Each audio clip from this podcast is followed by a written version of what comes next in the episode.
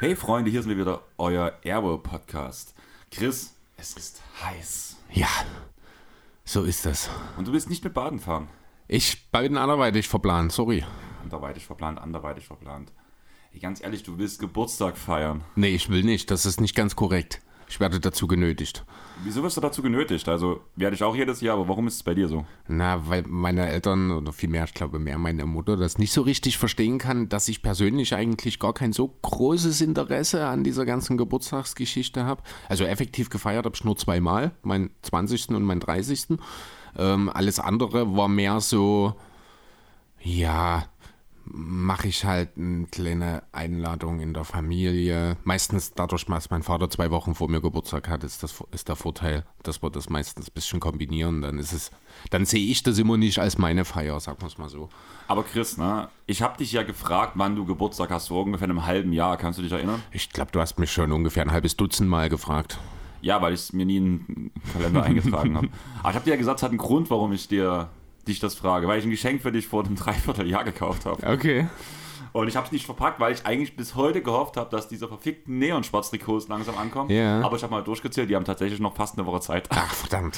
Und eigentlich wollte ich es darin einpacken und habe es jetzt nicht eingepackt, deswegen, ich weiß, du bist nicht böse drüber. Aber ich hoffe, dir, gefäll, dir gefällt auch wenn ein nicht gemochter Mensch vorne auf dem Cover drauf ist. Ich bin gespannt. Oh. Empfohlen von der gesamten Cool. jeden Tag NBA Discord Community.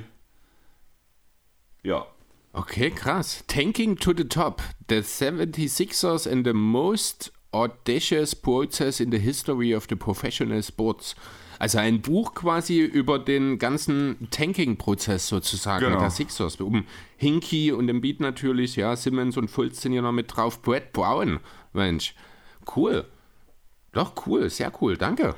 Ist halt was anderes und wir hatten halt irgendwie. Oh, es ist Englisch. Ja. Oh, nicht schlecht. Du hast mir ja gesagt, dass du sowieso im Sommer wieder mehr anfängst zu lesen. Ja, tatsächlich habe ich mir äh, auch schon, habe ich mich schon vorbereitet. Habe das tatsächlich schon an dem Männertagswochenende gemacht, wo das Wetter dann nicht ganz ges- mitgespielt hat. Ich glaube, wir hatten es ja schon mal. ich- Äh, ich bin ein Draußenleser und habe mir mein E-Book damals, damals klingt das wäre es ewig her, äh, wieder aktualisiert, was ich letztes Jahr, weil ich mit Papierbüchern beschäftigt war, habe ich das E-Book letztes Jahr nicht gebraucht. Dieses Jahr habe ich es jetzt wieder aktiviert und habe mir auch den ersten Band der Witcher-Saga schon runtergeladen. Und ja, jetzt sieht es aus, als hätte ich noch andere Lektüre bekommen. Hardware ist sowieso besser als irgendwelchen Ich Online-Kram. bin grundsätzlich auch eigentlich mehr der Fan von äh, wirklich den Büchern im Originalformat. Ich rieche auch gerne Bücher, muss ich ehrlich sagen, beim Lesen. Aber der praktische Aspekt eines E-Books, gerade wenn man irgendwie auch mal mobiler unterwegs sein will oder sowas, der ist einfach nicht von der Hand zu weisen. Ja, auf jeden Fall, gebe ich auf jeden Fall recht. Hab halt gedacht, also wir hatten halt damals im, irgendwie bei einem Spiel über Lektüre geredet, über die NBA, was man halt lesen haben muss und irgendwann kam viel der Satz, als Sixers-Fan muss man das Buch gelesen haben. Und da wir ja auch schon ab und zu mal drüber geredet haben und sowas, dachte ich danach, Wir haben noch nie darüber? was? Nein, über ähm, Basketballlektüre. Ach so, okay. Und dass du da ja sehr wenig ausgestattet bist im Vergleich zu mir. Ja, weil ich das halt auch vier, möglich. Mhm. fünf, sechs Bücher habe. Und dadurch habe ich mir, war ich mir ziemlich sicher, dass du den noch nicht hast, weil ich auch von dem vorher noch nie gehört habe. Ich, ich höre es auch gerade das erste Mal tatsächlich. Also ich wusste auch nicht, dass es das Buch gibt, aber ich bin sehr interessiert und sehr gespannt. Cool. Schön, Dankeschön. Dann lass uns noch mal kurz das Organisatorische durchgehen für die nächsten Wochen. Mhm. Also nächste Woche wäre, werde ich mit Leo, viele Grüße in die Richtung schon mal. Ich freue mich auf dich, auf dem Abgeht die Luzi Festival sitzen und er macht mir Pancakes. Auch nicht schlecht für ein Festival. Also für die, die es noch nicht wissen, Leo ist ja einer, mit dem ich halt sehr auf dem Supporter-Discord von NBA, jeden Tag NBA halt Spiele gucke. War auch schon Und- mal bei uns zu Gast, oder? Genau, Ja, stimmt. Genau. Bei der, ähm, bei den hier Play-In. Play-In-Spons. Hm. Genau.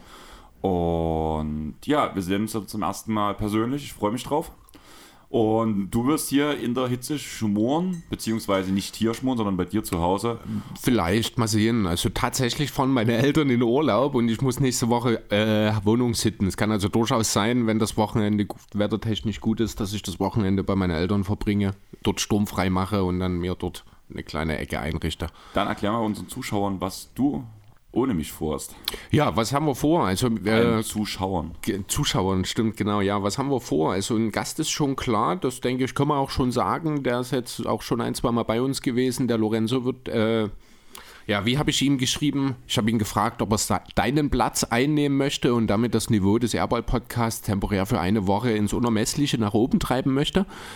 Ähm, genau das erwarte ich dann natürlich auch nächste Woche, Lorenzo. Also hier wird ich will, ich will Leistung sehen. genau, ja, worüber wir reden, werden wir schauen, wird in die Richtung Recency Talk gehen. Mal schauen, was sich die Woche alles noch ergibt im Laufe der ja, in der Laufe der Woche vor dem Draft wird es mit Sicherheit jede Menge Gerüchte geben. Eine Draft-Folge machen wir ja später dann auch noch. Deswegen werden Lorenzo und ich sicher an dem einen oder anderen Punkt ein Stück weit damit drauf eingehen müssen, einfach weil es in den Kontext gehört. Aber im Detail machen wir das dann in großer Runde die Woche darauf. Genau, die Woche darauf werden wir dann Leo zu Gast haben, der sich ja seit. Wer war das gleich nochmal? der sich ja auch seit zwei Jahren jetzt mit den zukünftigen Jahren mal wieder beschäftigt. Und dazu haben wir noch einen anderen Gast mit eingeladen, der hat sich schon ein bisschen länger mit Drafties, beziehungsweise ja doch Drafties beschäftigt. Mhm. Und der mit dir ja schon mal ein paar zusammen aufgenommen hat. Ja, ich erinnere mich dunkel, das stimmt.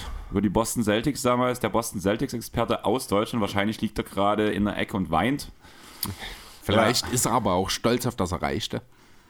Bezweifle ich.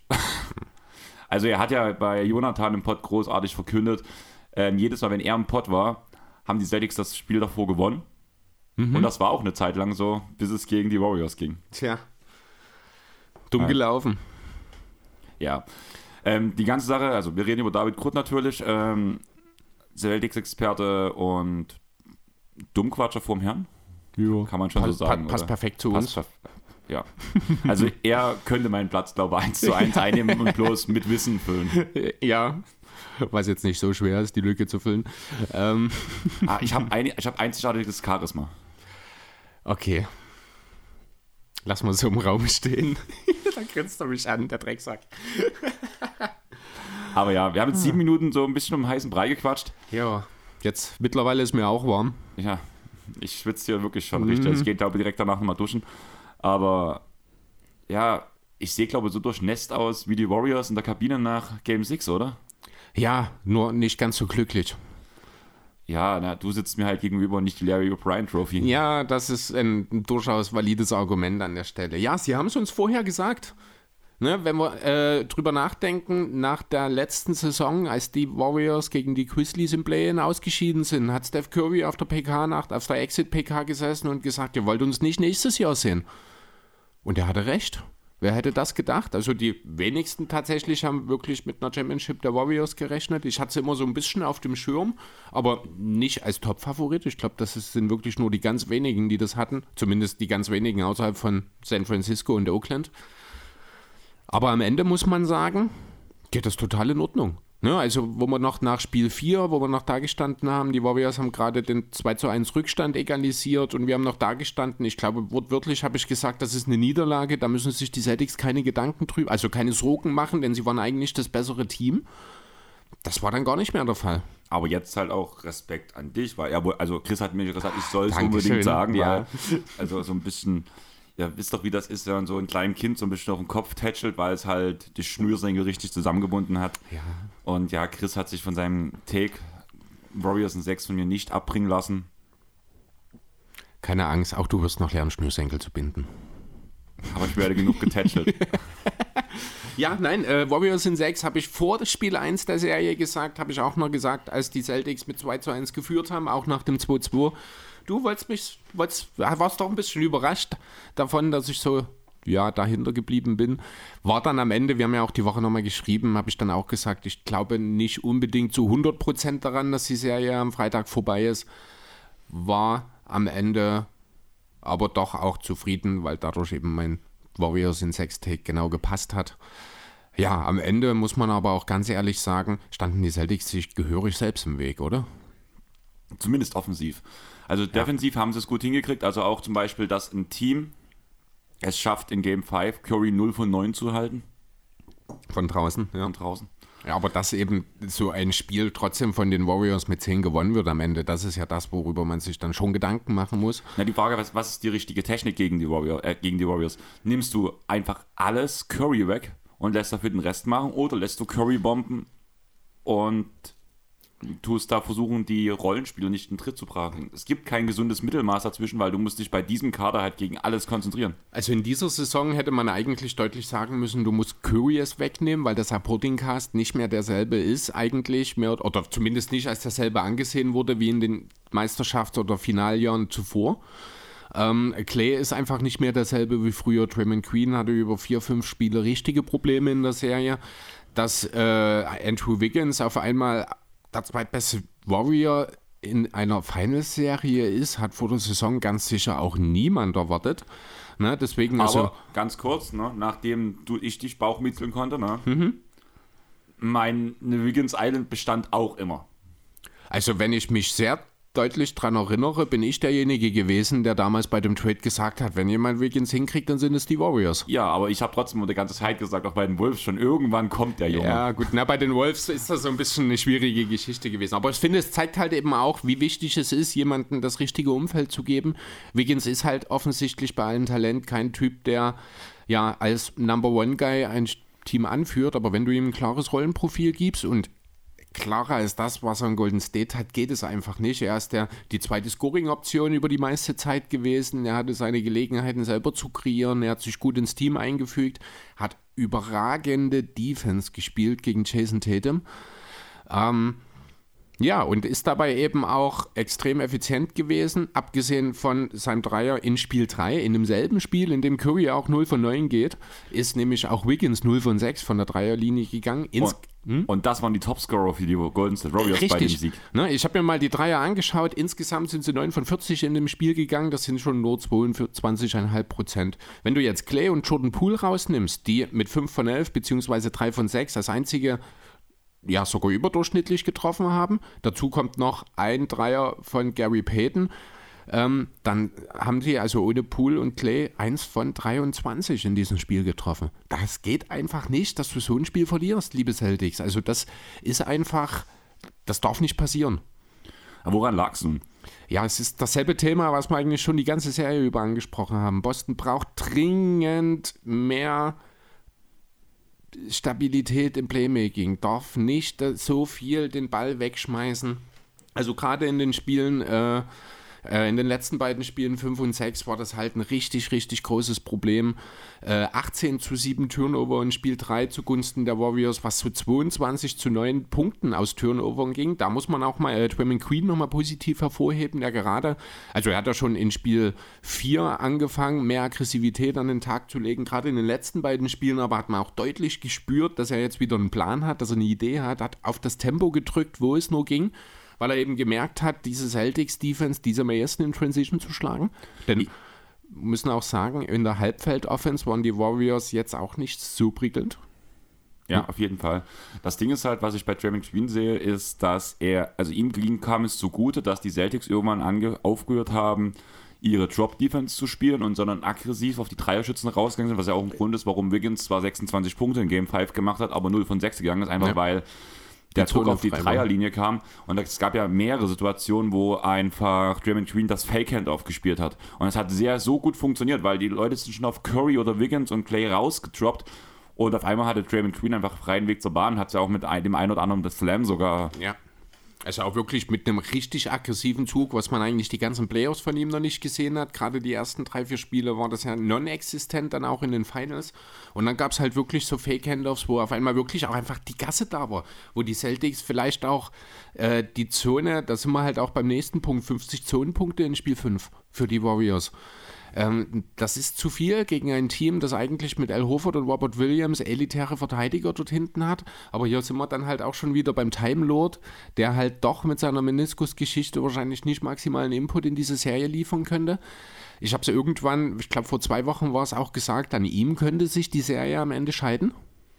So Wobei ich sagen muss, in Game 5 und Game 6 fand ich ihn eigentlich gar nicht so schlecht. Nee, also er hat gut gespielt. Genau. Im Rahmen der Möglichkeiten, die er mit seiner Verletzung hat, wahrscheinlich sogar besser, als das viele erwartet haben. Aber es war halt kein topfitter Robert Williams. Das hat man gemerkt.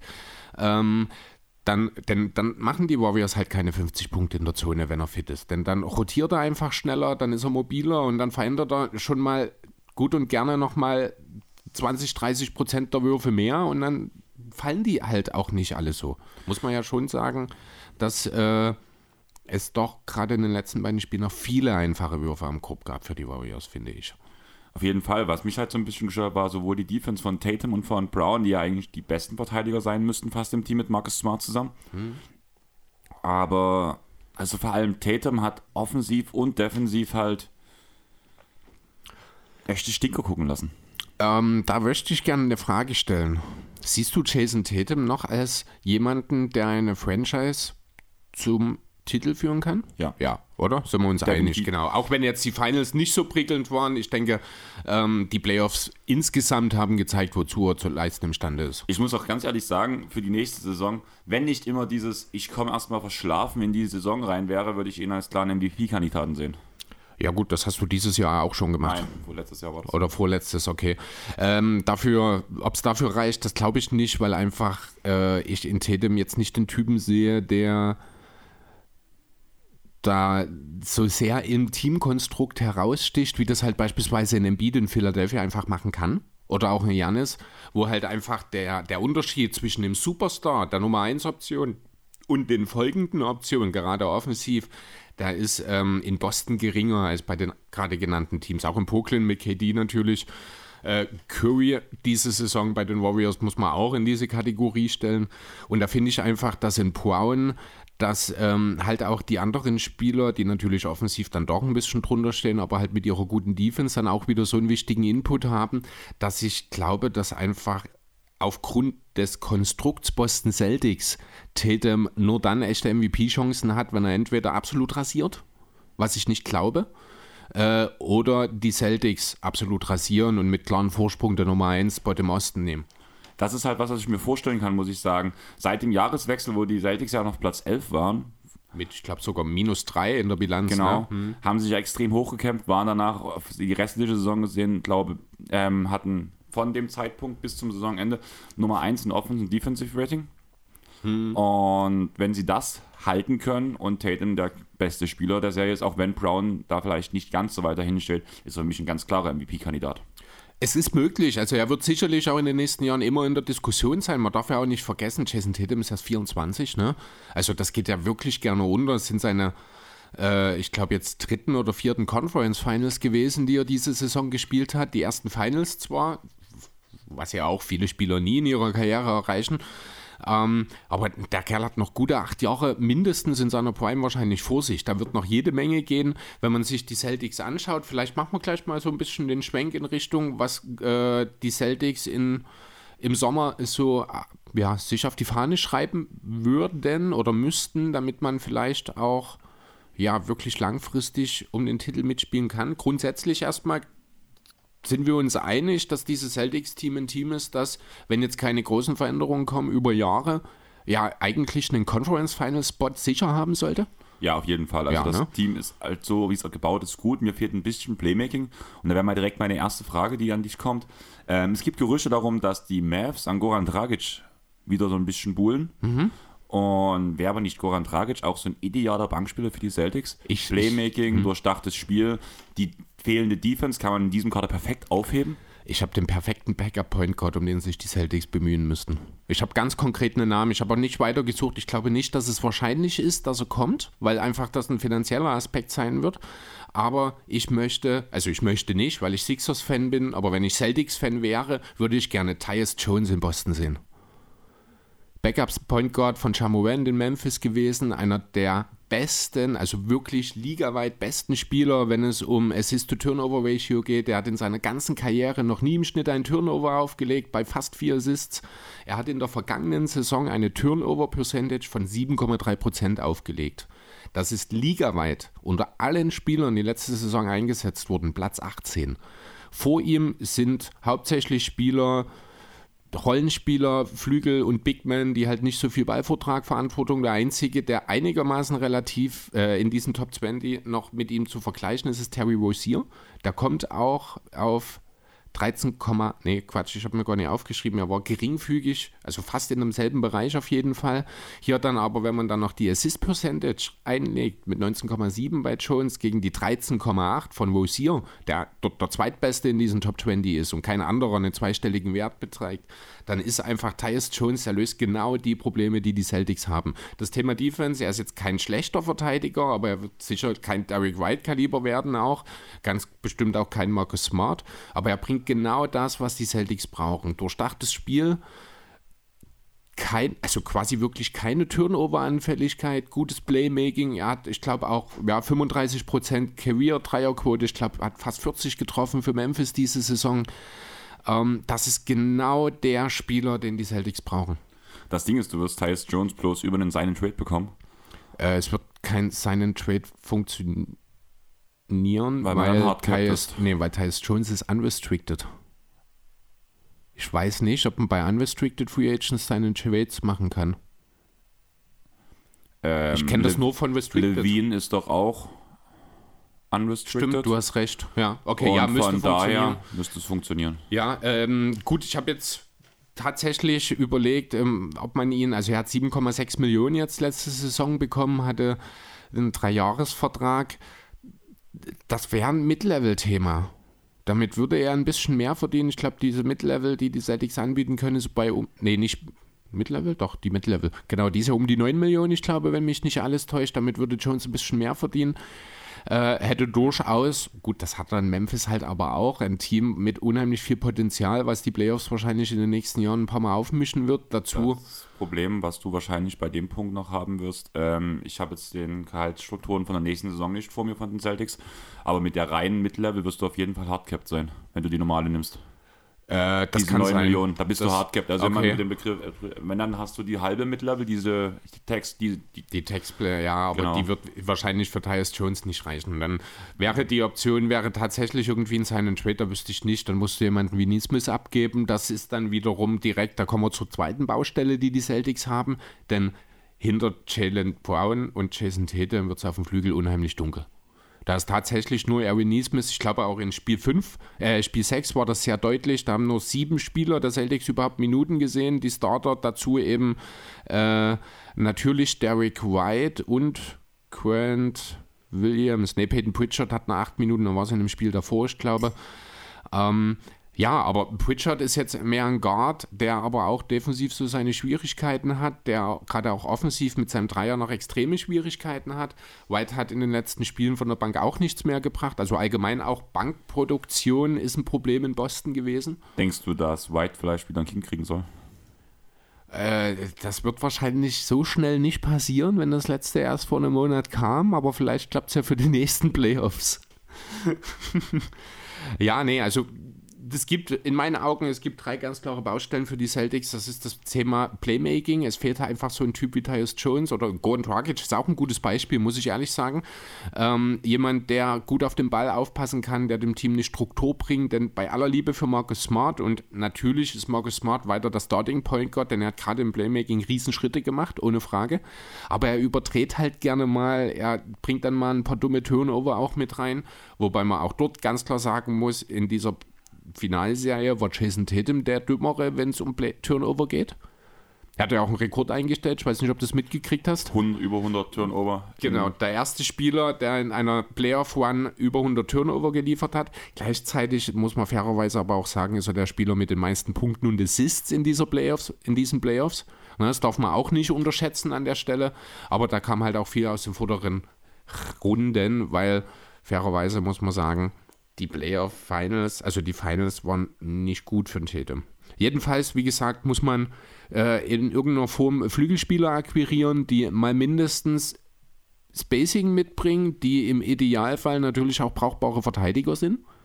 Das ist quasi das Stellenprofil, das jedes Team sucht. Deswegen wird das natürlich nicht ganz einfach. Aus irgendeinem Grund fällt mir da immer Kent Basemore ein, der theoretisch das ist, aber praktisch weder das eine noch das andere umsetzen kann. Zumindest, es gab mal eine Phase, wo er das konnte, aber die ist halt auch schon eine ganze Weile her War inzwischen. gefühlt eine Saison bei den Hawks. Äh, ja, genau, ich sag ja, es gab mal eine Phase. Ja, und ähm, was hatte ich dann noch? Ja, nee, also das sind so die Punkte. Man muss sich natürlich früher oder später auch Gedanken darüber machen, wie man El Horford ersetzt, perspektivisch. Der ist zwar noch für nächste Saison im Team und ich bin mir auch sicher, sein Vertrag wird garantiert werden. Ich glaube, 19 von 27 Millionen sind garantiert, den Rest könne man sich theoretisch sparen. Was interessant ist, weil Boston damit unter den Cap, unter die Luxussteuer kommen könnte. Da das ist dann sozusagen die dritte Baustelle, die ich noch auf dem Schirm hatte. Glaubt man im bei den Eigentümern der Celtics wirklich daran, dass dieses Team langfristig um den Titel mitspielen kann? Ist man bereit, dort viel Geld hineinzustecken? Ähm, ich glaube schon, dass man das denkt. Die Frage ist halt wirklich, ähm, du musst auf jeden Fall die nächsten Jahre investieren. Du musst nochmal großartig aufbauen und für jedes Jahr, wo du in Folge in der Luxussteuer bist, wird ja der, der Betrag max, ähm, verdoppelt oder halt nicht verdoppelt, sondern maximiert, was du an Luxussteuer zahlst. Du, du tust damit jeder Saison eine neue genau. in Anführungsstrichen Steuerklasse hochgehen. Wiederholungstäter. Genau. Gruß. Äh, ich habe es zufällig auch im Kopf. Die Warriors haben 346 Millionen an Luxussteuer ja. bezahlt. Und wenn du da jetzt nochmal ein Jahr aus der Luxussteuer rausgehst, zum Beispiel indem du halt nicht mit Horford in die Saison gehst und danach anfängst, mhm. erst diese Steuer aufzubauen, aufzubauen, aufzubauen, hast du vielleicht eine relativ gute oder eine bessere Grundlage zumindest für rein finanziell, was die Besitzer aber ausgeben wollen. Allerdings glaube ich halt, dass das gerade in Boston rein mhm. finanziell gar nicht so das Problem sein sollte. Das sehe ich ein bisschen anders. Also Boston hat jetzt äh, in der Vergangenheit schon ein oder zwei Mal tatsächlich Deals gemacht, um unter die Steuergrenze zu kommen. So grundsätzlich, ich glaube, ist der Tenor, wenn dieses Team um Titel mitspielen kann, dann bezahlen wir, was nötig ist. Wenn nicht, dann seht zu, dass ihr uns verdammt nochmal unter die Luxussteuergrenze kriegt. Und das ist eben gerade die Frage. Ist die, ist die Ownership überzeugt davon, dass ein Kern aus Brown, Tatum und Smart, ergänzt um Spieler wie Williams und Derek White, ähm, eben langfristig so erfolgreich sein kann, dass es sich für die Owner lohnt, in Anführungszeichen, dort jede Menge Kohle reinzubuttern. Ich denke schon, dass man das sieht. Das Ding ist halt eher für mich, ist Horford ein Teil dieser langjährigen Planung und der Grund, warum man wahrscheinlich den Titel gewinnen wird. Das sehe ich nämlich im nächsten Jahr nicht. Er hat eine überragende Saison gespielt, hätte ich nicht gedacht, dass er das noch im Tank hat. Aber ganz ehrlich, der Junge wird auch älter. Es wird wieder eine lange, harte Saison werden für alle Spieler.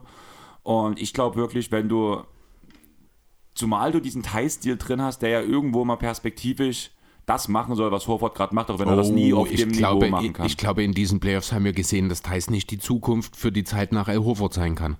Wenn wir was gesehen haben, dann das sehr deutlich. Ja, das Ding ist aber, ich weiß nicht, wie lange Horford auf dem Niveau spielen kann, was er jetzt gerade mal kurzzeitig das, in, ja, äh, mir, mir geht es bei dem Punkt darum, tust du jetzt ein Jahr dich nochmal mhm. zurückstecken, bevor du diesen Großangriffs Richtung Geld machst. Darauf, ich, darauf ich will ich die ganze Zeit raus. Und deswegen sage ich halt auch, weil hm. diesen Thai-Stil, der ist garantiert, aber der geht auch nicht so viele Jahre. Ja, aber Hofords Vertrag läuft nach der nächsten Saison aus. Genau, und deswegen ja? kannst du einfach rauscutten und damit bist du ein Jahr unter der Luxussteuergrenze. Danach kannst du, kannst du Geld ausgeben. Also ich verstehe den Punkt, aber ich glaube, das ist die eine Option, die wirklich gar nicht relevant ist, weil du kannst nicht deinen wichtigsten Rollenspieler ähm, und ich finde, das ist El Hofert gewesen. Ich sehe jetzt Smart an der Stelle nicht als Rollenspieler. Also ich sehe Hofert als den viertbesten Mann in diesem Team. Ich in sehe Playoffs. Robert Williams besser, wenn er wenn er fit ist. ist. Ja, aber das war er nie. Und deswegen, also ich würde, Hofert war wichtiger in diesen Finals als Robert Williams, einfach weil Williams teilweise nicht dabei war. Ich glaube, ein, zwei Spiele hat er ja auch gefehlt und dann eben auch äh, dieses eine Spiel hatte, wo er nur sieben Minuten gespielt hat, weil er nicht liefern konnte. Ähm, und außerdem haben wir auch sehr deutlich gesehen, und das ist auch schon in der Regular Season zu sehen gewesen, dass Robert Williams als alleiniger Bigman eben nicht so funktionieren kann, wie er das neben Al Horford kann. Und du hast, das ist nochmal, du hast niemanden, der das Skillset von Al Horford auch nur ansatzweise ersetzen kann. Daniel Theiss ist in Sachen Playmaking, ja, keine Ahnung, das ist ein Vergleich zwischen Bayern München und Kräuter Fürth. Ne, also der eine ist richtig, richtig gut und der andere ist nicht mal in derselben Liga. Und in der Liga darunter auch eher am Ende. Ähm, ich verstehe die Punkte, aber mir ist halt wirklich der Punkt, die ist jetzt, glaube ich, das zweite Jahr in der Luxury Tech. Kann sein. Ich, ich Weil man ist, ja, mhm. man ist ja eigentlich durch den Schröder-Deal rausgerutscht. Mhm. Aber ist ja, glaube ich, durch irgendwelche Incentives jetzt wieder ja, rein, wenn man so weit... Millionen für die Finalteilnahme von Hofford. Genau. Ja. Ist man wieder reingerutscht. Das heißt, man ist immer noch der Wiederholungstäter, wie du es so vorhin so schön genannt hast. Und einmal noch aus diesem Jahr rausbrechen, weil das tut dir so viel Geld sparen, weil das ja sich wirklich von Jahr zu Jahr erhöht. Ich, ich verstehe total, ich kann das absolut aus wirtschaftlichen Punkten kann ich das nachvollziehen, aber ich halte das für einen riesengroßen Fehler. Einfach weil du machst dann als Finalteilnehmer ähm, machst du bewusst, gehst du so ein bisschen in die Richtung, in das, was Dallas nach dem Titel gemacht hat. Du gibst einen deiner wichtigsten Rollenspieler ab, weil du Geld sparen willst, ohne dass du wirklich einen Ersatz da hast. Wie hoch sind denn die Chancen, dass du im Laufe der Saison an einen Big Man kommst, der einigermaßen das Skillset von Al Horford hat, der damit einhergehenden Robert Williams quasi seine Fähigkeiten maximiert? Vom finanziellen, ob du den dann vielleicht dummerweise vom Free Agent Markt kriegst oder ob du denn irgendwie, die Celtics haben ja auch noch drei riesige Trade Exceptions, die sie nicht nutzen, weil sie kein Geld bezahlen wollen, keine Luxussteuer bezahlen wollen. Ganz kurz, rein ja? perspektivisch gesehen auf die Zukunft. Hartenstein. Wäre definitiv ein Spieler, der dort Playmaker, eine Rolle... Ja. Rim Defender, ist agil, kann den Ring zumachen, damit kann Robert Williams seine Rolle mhm. weiter ausfüllen. Wäre Hat durchaus perspektivisch ein Dreier, wenn er ihn nehmen würde. Ja, ja, also Weiß. das muss er mir noch beweisen, natürlich konstant, aber theoretisch könnte es durchaus gegeben sein, da hast du recht, ja. Ich, ich würde es trotzdem nicht mal. Also ich verstehe den Punkt, ich ähm, würde an Stelle der Celtics, aber einfach nur alleine schon aufgrund der Tatsache, Hofert hat jetzt mit, ich glaube 36 ist er, keine Anzeichen davon gezeigt, dass er verfällt, mal hart formuliert. Er hat, nicht, schon, viele also, er hat schon viele Pausen gebraucht und du hast auch gemerkt, die Spiele, wo, äh, wo wirklich bloß mal ein Tag Pause zwischendrin war, dass das zu viel war. Ja gut, das ist aber normal. Also das ist jetzt nichts, wo ich sage, dass es verfallt. Das ist einfach, also ich bin weit davon entfernt, El Hofer das Wash zu sehen. Was Nein, ja vor einem nicht. Jahr schon mal der Fall war, dass du in höheren Alter öfter mal eine Pause brauchst, dass du vielleicht in irgendwelchen Running-Gun-Spielen nicht mehr unbedingt mithalten kannst. Das ist okay, aber das ist alles kein Playoff-Basketball. Ne, das ist der entscheidende Punkt. Du kannst El Hofert in der Regular Season, kannst du den alle Pausen geben, die du brauchst, die er braucht. Ist überhaupt kein Problem. Boston ist auch ohne ihn gut genug, um im Heimvorteil mindestens mitzuspielen. Aber, und das ist der entscheidende Punkt, in den Playoffs wirst du keinen besseren Fit als El Hofer für dieses Team finden. Wenn du nächstes Jahr und auch in den Jahren darauf dann kann, äh, relevanten Basketball auch in den Playoffs sehr tief spielen willst, dann kannst du jetzt nicht auf El Horford verzichten. Denn äh, natürlich musst du mittelfristig auch jetzt schon anfangen zu überlegen, wer kann diese Rolle einnehmen. Ich habe auch über, drüber nachgedacht, ob vielleicht Quent Williams dazu in der Lage wäre, mit leichten Adjustments. Er bringt zumindest die, den Dreier mit, aber er ist halt defensiv schwierig, sage ich mal. Er hat seine Phasen, wo das ganz gut aussieht, aber ich würde halt immer noch lieber einen 36-jährigen Al Horford als einen, ich weiß nicht wie alt er ist, 23-jährigen Quent Williams in einem Switch vor Stephen Curry sehen. Wobei es Grant Williams gegen Curry auch gut gemacht hat. Eigentlich. Phasenweise, aber er ist halt, also Williams geht da schon alleine so ein bisschen der defensive IQ ab. Williams wird nie ein guter, ich will jetzt nicht Swim Protector sagen, denn das ist Hofert auch nicht, aber ein guter Zonenverteidiger, das wird aus einem Grant Williams eben auch nicht mehr.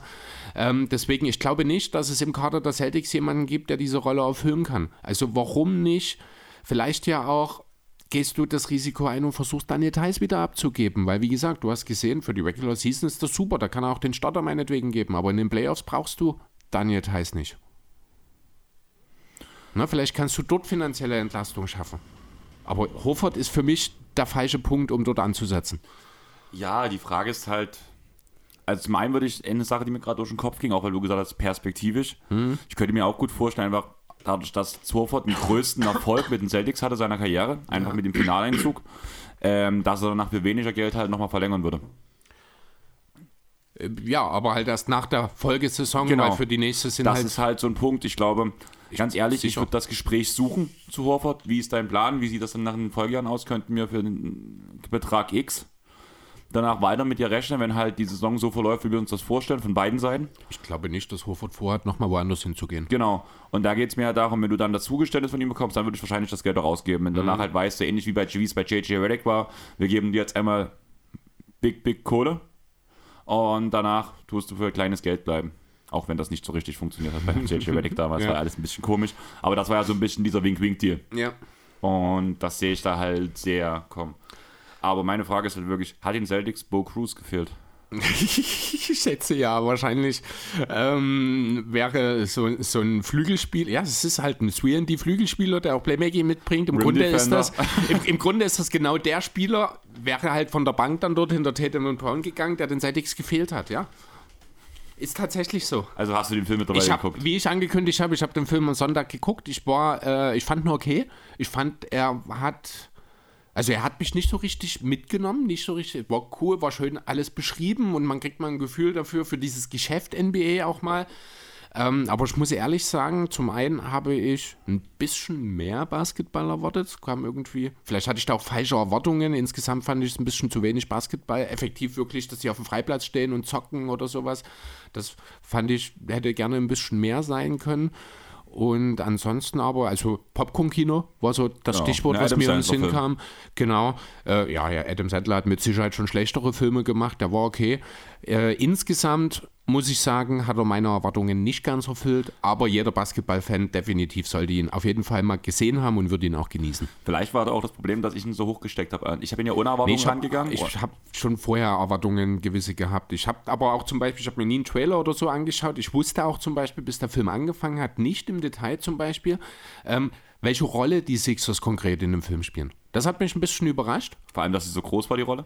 Ja, also das wirklich, dass das Ganze wirklich im Sinne, ich dachte, Sandler ist so eine Art freier Scout, der halt auf der Suche ist nach neuen Klienten, die er dann als Agent quasi mit übernimmt und dann versucht, so in die NBA zu bringen, dass er als wirklich direkt als Scout für die Sixers angestellt ist. Das war mir zum Beispiel im Vorfeld gar nicht bewusst. Das fand ich natürlich cool, dass er meine Franchise äh, direkt mal ein bisschen mit im Fokus stand. Natürlich sind die Umstände, damit so ein Film funktionieren kann, muss immer erstmal irgendwie jemand sterben. Ähm, ja, ist so, weil natürlich, äh, ist so, äh, die Sixers hätten diesen Film, dieses Drehbuch niemals so zugesagt mit dem aktuell, äh, wenn man nicht diesen Eigentümerwechsel auf den Sohn vorher mit eingebaut hätte, weil also ansonsten... wir müssen jetzt auf jeden Fall unsere Beschreibung mit reinbringen, dass Spoiler da sind. Oh, bin ich jetzt zu weit gegangen? Entschuldigt bitte, Verzeihung. Also für die, die, wir reden jetzt wahrscheinlich noch ganz kurz weiter, weil ich habe auch noch eine Frage an dich danach. Okay. Also sonst gibt das einfach. Ja, ähm, tut mir leid. Dann stell deine Frage. Deine Lieblingsszene? Oh Gott, oh, da bin ich immer ganz schlecht bei sowas. Äh, was ich cool fand, waren die, war diese Montage des Trainings, diese sechs Wochen bis zum Combine sozusagen, wo Sendler mit Bocuse eben dort hier diese Trainingsmontage mit dem großen, mit dem Traktorreifen und alles, das fand ich ziemlich cool, muss ich sagen. Und äh, einfach Zitat, ich glaube, es war in der Combine dann, als er eben den Wurf macht und dann an äh, Kermit vorbei, Olebic. Das fand ich cool. Nee, meine Lieblingsszene war tatsächlich, weil du es auch schon angesprochen hast, du hast ja mehr Streetball erwartet, das One-on-One -on -One gegen Toby. Das war natürlich auch cool, ja. Aber das fand ich zum Beispiel, das hätte, ein bisschen, das hätte man ein bisschen mehr ausbauen können. Ah, ich muss sagen, nee, das war, genau, das war für mich genau richtig. Also okay. hat die richtige Länge, auch so dieses Gegeneinander halt. Das, das, ist cool. das ist insgesamt das, was mich halt so nicht so richtig mitgenommen hat. Ich finde diese Rivalitäten in den Spielen, die haben mich einfach nicht gepackt. Das ist, da hat mir ein bisschen die Emotion gefehlt einfach. Ja, da habe ich mir aber halt auch gesagt, es ist halt, klar, er ist auch für Basketballer gemacht, aber halt auch für andere Menschen. Wenn du danach halt den Sport halt nur in den Vordergrund stellst oder plus diesen Basketball, dann ist es halt, dann tust du das Publikum zu ja, sehr dann ist es ein Nischenfilm, dann genau. kriegst du den, das ist, da wäre am Ende, da ja. am Ende auch nie nach Deutschland gekommen. Als ein sehr gutes Beispiel ist damals, wo KD noch in ähm, Oklahoma gespielt hat, kam der Film Thunderstruck. Ja, stimmt. Der hat es auch nie nach Deutschland mhm. geschafft. Und er hat es aber auch nicht nur in die amerikanischen Kinos gebracht, gefühlt. Das also er war in den Kinos in Amerika, aber. Nicht erfolgreich. Genau. Ja. Und rein so diese Idee dahinter, also für die Leute, die den nicht kennen, den Film, es ging halt vom Prinzip her darum, dass KD halt ein geiles Spiel macht und da schreibt am Ende, glaube ich, einen Ball oder sowas von dem Kind und dadurch bekommt, ähnlich wie beim Space Jam, das Kind die Fähigkeiten von KD und KD wird zur absoluten Flasche. Und irgendwann geht es dann halt darum, um die NBA Finals und halt das Kind gibt danach halt KD die Kräfte zurück oder so. Ich glaube, ich habe den gar nicht gesehen. Ich habe bloß zusammen, ich habe auch nicht geguckt, ich kenne okay. bloß die, die grobe, den groben Handlungsstrang. Ich wollte ihn damals gucken, habe immer wieder gewartet, dass er endlich mal nach Deutschland kommt, aber mhm. er kam halt einfach nicht. Ja, okay. Aber halt Popcorn-Kino. Okay. Ja, nee, wie gesagt, also abschließend äh, zu Hassel ganz kurz noch. Schaut ihn euch an, wenn er noch nicht geschaut hat. Äh, habt, dann entschuldigt bitte meine Spoiler und schaut ihn euch zeitnah an. Er wird euch gefallen, es ist ein guter Film. Wenn ich ihn jetzt von 1 bis 10 bewerten würde, würde ich ihn auch eine 8 geben. Ich habe halt eine 10 erwartet. Vielleicht liegt es auch einfach an mir, dass ich dort falsche Erwartungen an den Film hatte im Vorfeld. Aber ich habe von vornherein gesagt, er bekommt von mir eine 8 von 10. Es, ist, es passt auch. Das ist völlig okay. Sobald du äh, ein bisschen NBA und Basketballinteresse hast, solltest, sollte man ihn sich definitiv anschauen je tiefer man im Thema drin ist, finde ich, desto schneller kann man dann halt auch des, den Eindruck bekommen, dass alles doch ein bisschen oberflächlich ist, aber das ist ganz normal. Also das ist nichts Negatives, das gehört einfach dazu. Es ist halt keine Dokumentation, es ist ein Spielfilm. Genau. Und du musst halt auch wirklich sagen, das kannst du ja auf jeden Bereich des Lebens, wenn wir zum Beispiel ähm, Wolves of Wall Street zum Beispiel haben. Ich glaube, mhm. wenn sich ja jemand mit, mit, äh, wie heißt ähm, mit den der DAX und was ist das alles? Börse. Wenn sich mal mit der ja. Börse auskennt, auch das ist oberflächlich. Ja, richtig, und genau. Für uns, wenn wir es jetzt halt gucken, weil zumindest ich, habe ich keinen Plan von dem Thema, ist es für mich ein genau, sensationeller Film. Genau. Und ist halt einfach auch so erklärt, damit es nicht zu deep ist, damit ich halt, damit ich es als Otto Normalverbraucher verstehe. verstehe. und nachvollziehen kann, genau. die Handlung, genau. Das spielt halt dann auch immer eine Rolle, genau. Gut, ähm, wollen wir vielleicht weitergehen und uns um einen Nachtrag von letzter Woche kümmern? Oder ja, hast du noch an. was? Ja, die Miami Heat, also wir haben dann noch letzte Woche, ich habe mir nicht aufgeschrieben, von wem die Frage ist. Hast du es schnell auf dem Schirm? Red schon mal weiter, such's raus. Genau, also wie würden wir den Heat-Kader für nächste Saison verändern? War noch eine Frage von letzter Woche, die kam auf Twitter. Ich weiß gar nicht, ob sie nach der Aufnahme kam oder wo sie einfach vergessen haben. Die kam nach der Aufnahme. Die kam deswegen. nach der Aufnahme, alles klar. Dann holen wir das jetzt einfach nach. Genau, also was wird man mit dem Heatkader machen? Gar nicht mal so sehr viel, um ehrlich zu sein. So sehr viele Möglichkeiten gibt es auch nicht. Es gibt eine ganze Reihe von Spielern, die sind noch fest unter Vertrag für nächste Saison. Ähm, viele Grüße an Nico Weppler. Dann haben wir auch den Fragensteller jetzt genannt, danke.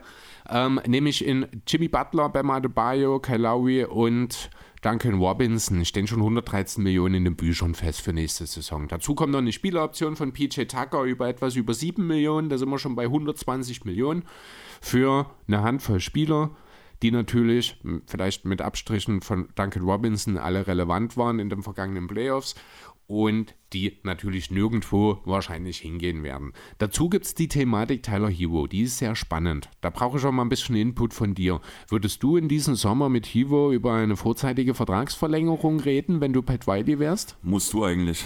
Echt? Er hat zwar diese Saison nicht so gut gespielt, die Frage ist halt, was will Tyler Hero. Momentan wird er keinen Max-Deal bekommen. Tyler Hero hat relativ deutlich gesagt, was er will. Max-Deal. Er will starten nächste Saison. Pat Wiley fand das überhaupt nicht prickeln. Er hat sich in der Folge nämlich auch in die Öffentlichkeit gestellt und gesagt, wenn du hier Ansprüche stellst, dann musst du dich erstmal defensiv deutlich verbessern, mein Freund. Das habe ich gar nicht gehört. Das, also es war nicht wortwörtlich. Er hat es natürlich offizieller verpackt und freundlicher gesagt, aber im Grunde genommen hieß es, mein lieber Tyler, wenn du wirklich hier Ansprüche bei uns in Miami hast und Starter sein willst, dann musst du verdammt nochmal besser verteidigen berechtigte Aussage. Also Absolut, richtig. Zumal halt auch offensiv, auch wenn er wichtig war mit seiner Dynamik, äh, effizient ist er ja nicht gewesen.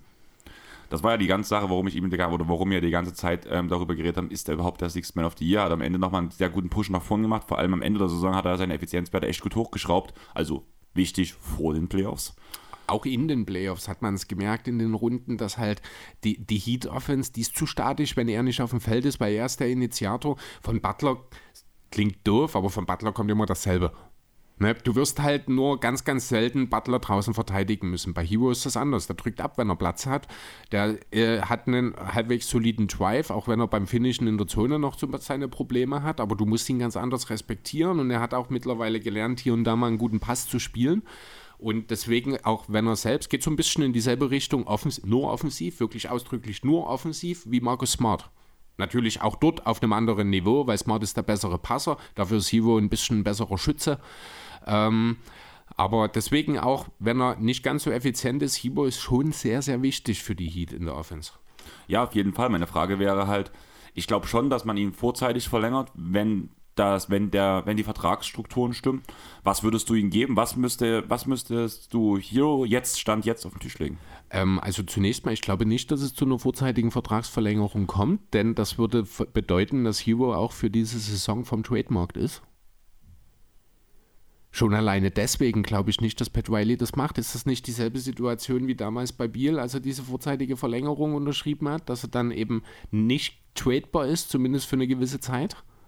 Bin ich mir unsicher, will ich, ich will Wenn nichts dem, Falsches sagen. genau, also wenn dem so ist, dann bin ich mir zu 100% sicher, wird es keine Verlängerung geben, denn Hero ist das einzige Asset, das die Heat haben. Da würde ich gleich mal einen Sprung weitermachen, denn auch wenn wir natürlich der Kern unter Vertrag steht, gibt es einige Fragezeichen in Form von äh, ungarantierten Verträgen. Das ist nicht ganz so problematisch. Das sind die Minimaldeals von Gabe Vincent, Max Toos und Omar J7. Da bin ich mir ziemlich sicher, dass die Heat alle für die nächste Saison garantieren werden. Ganz, ja, nee, nicht ganz besonders die ersten beiden. Auch J7 hat in Abwesenheit von Bam und Deadman gute Minuten geliefert in der Regular Season. Die werden alle nochmal bekommen. Vielleicht kriegt auch Haywood Highsmith nochmal eine Chance in der Regular Season, aber der wird nicht weiter relevant sein. Interessanter sind die tatsächlichen Free Agents. Da haben wir natürlich vorneweg erstmal Udonis Haslem. Der hat, fand ich ein bisschen lustig, um ehrlich zu sein. Er wurde halt auch über seine Zukunft gefragt, nachdem die Heat ausgeschieden sind. Und seine Antwort, als ich die so gelesen habe, fühlte sich für mich so ein bisschen an, als würde einer der Superstars der Liga überlegen, ob er weitermacht oder nicht. Na, wir sind jetzt gerade ausgeschieden. Ich muss mir erstmal klar werden, wie es weitergeht. Und dann werden wir sehen. Also er hat sich noch nicht geäußert. Als ich das gelesen habe, es hätte, es hätte von jedem alternden Star, auch von Jimmy Butler oder sowas kommen können, mit der Option vielleicht mal aufzuhören jetzt zeitnah.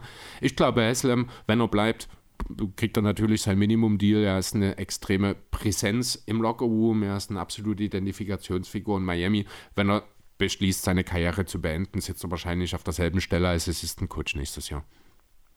Wichtig sind natürlich viel mehr Victor Oladipo. Ja, aber die Frage ist zum Beispiel auch Depot. Gutes Beispiel, das du gerade ansprichst. Wie viel würdest du Depot geben? Ist unheimlich schwierig. Habe ich auch überlegt. Ich habe mir ja auch wortwörtlich hingeschrieben, finanziell schwer einzuschätzen. Denn einerseits ist Depot durchaus in der Lage, der entscheidende Mann zu sein, wenn er konstant fit bleiben kann. Er ist mal All-Star gewesen, soweit wird er natürlich äh, höchstwahrscheinlich nicht nochmal in seinem Ceiling ansteigen. Und er hatte eigentlich bloß ein richtig gutes Jahr. Ja, aber er hatte halt seitdem auch extreme Verletzungsprobleme. Genau. Deswegen ist das auch schwierig. Hätte er sich nie verletzt, wäre er vielleicht ein Dauer-All-Star seitdem gewesen. Ne? Also das Talent ist ja durchaus da. Er kann werfen. Er ist auch in den Playoffs in einigen Phasen ein richtig, richtig wichtiger Plusverteidiger gewesen. Er kann bisschen Playmaking und Ballhandling mitbringen, du wirst ihm wahrscheinlich ja, ich, ich sehe irgendwie, ich sehe die situation die du vorhin schon angesprochen hast. 15 Millionen ein Jahr und dann lass uns mal schauen, wie die Sache nächstes Jahr aussieht. Ja, aber Depot ist halt nicht Reddick. Also bei Reddick weißt du, wusstest du halt genau, du bekommst das, das und das und du weißt bloß nicht, wie es im Alter aussieht. Deswegen so ein Wink-Wink-Deal. Bei Depot weißt du nicht, wie es aussieht. Ich, ich wusste nicht, gar hast du jetzt nochmal Wink-Wink gesagt? No? Wink-Wink, das ist ein Win-Win-Deal, kein Wink-Wink-Deal. Das hat mich vorhin schon irritiert, das musste ich fragen. Ist das Absicht gewesen? Nein. Okay. Win-Win. Ja, aber es gibt doch auch diese Bezeichnung, so, das wird halt einfach, also ich kenne die Bezeichnung Wink Wink. Echt? also Sinne ich habe das noch nie gehört. Im ich, Sinne von, okay. es wird halt einfach durchgewunken so, auf die Schnelle. Okay. Ach so, in dem, ja, okay. Ja. Ich habe das, also ich habe halt unmittelbar den Win-Win ja. assoziiert dazu, deswegen war das jetzt irritierend für mich. Ähm, nee, so, es wird halt durchgewunken okay. halt. Einmal viel bezahlen, danach halt aufgrund Alter und so weiter. Hm. Der Rest passiert danach von, von sich allein. Die Alternative ist natürlich, denn wir haben jetzt die Verletzungsanfälligkeit von Debo in den letzten Jahren schon angesprochen, dass er vielleicht auch bereit ist, mehr in Richtung Sicherheit zu gehen und man ihn vielleicht auch einen 20 und 3 Jahre Deal anbieten kann und er sagt, ja, klar, eine Spieleroption fürs dritte Jahr, dann hätte er immer noch, dann ist er, ich glaube, 31 eine Chance nochmal, wenn jetzt die zwei Jahre funktionieren, einen guten Deal irgendwo abzustauben es, es, es, kann wirklich in jede Richtung gehen. Am besten einschätzen können es die Heat selbst. Die Heat sind eine der klügsten Organisationen in der Basketball-Historie, würde ich behaupten wollen. Deswegen bin ich sicher, da wird ein Deal zustande kommen. Der wird für Depot gut sein, der wird für Miami gut sein und der wird alle anderen staunend zurücklassen.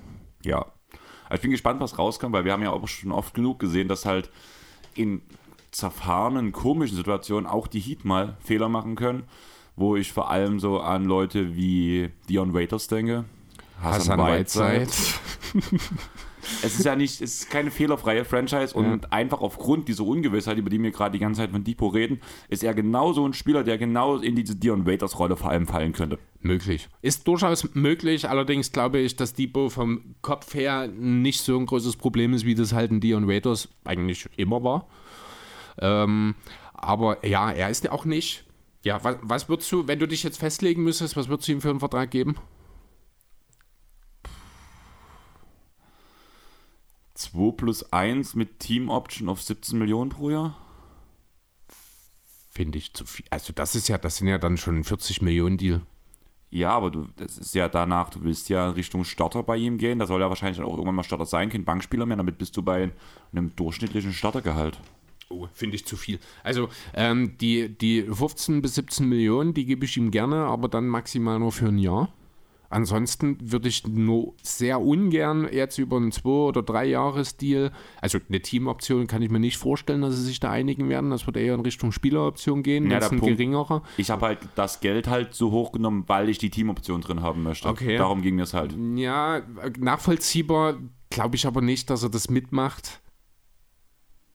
Andererseits ist halt auch immer die Frage, gibt es andere Teams? Es gibt nicht viele Teams, die überhaupt Geld haben. Gibt es jemanden, der Debo irgendwas anbietet? Vielleicht sind wir am Ende wirklich da. Also ich würde für einen Dreijahresvertrag dann gerne von mir aus auch eine Spieleroption, würde ich nicht mehr als 35 Millionen aus, ausgeben. So 12, 13 Millionen pro Jahr. Dann, Aber dann bist du bei dem Geld, was zum Beispiel auch ein Daniel Theiss bekommt.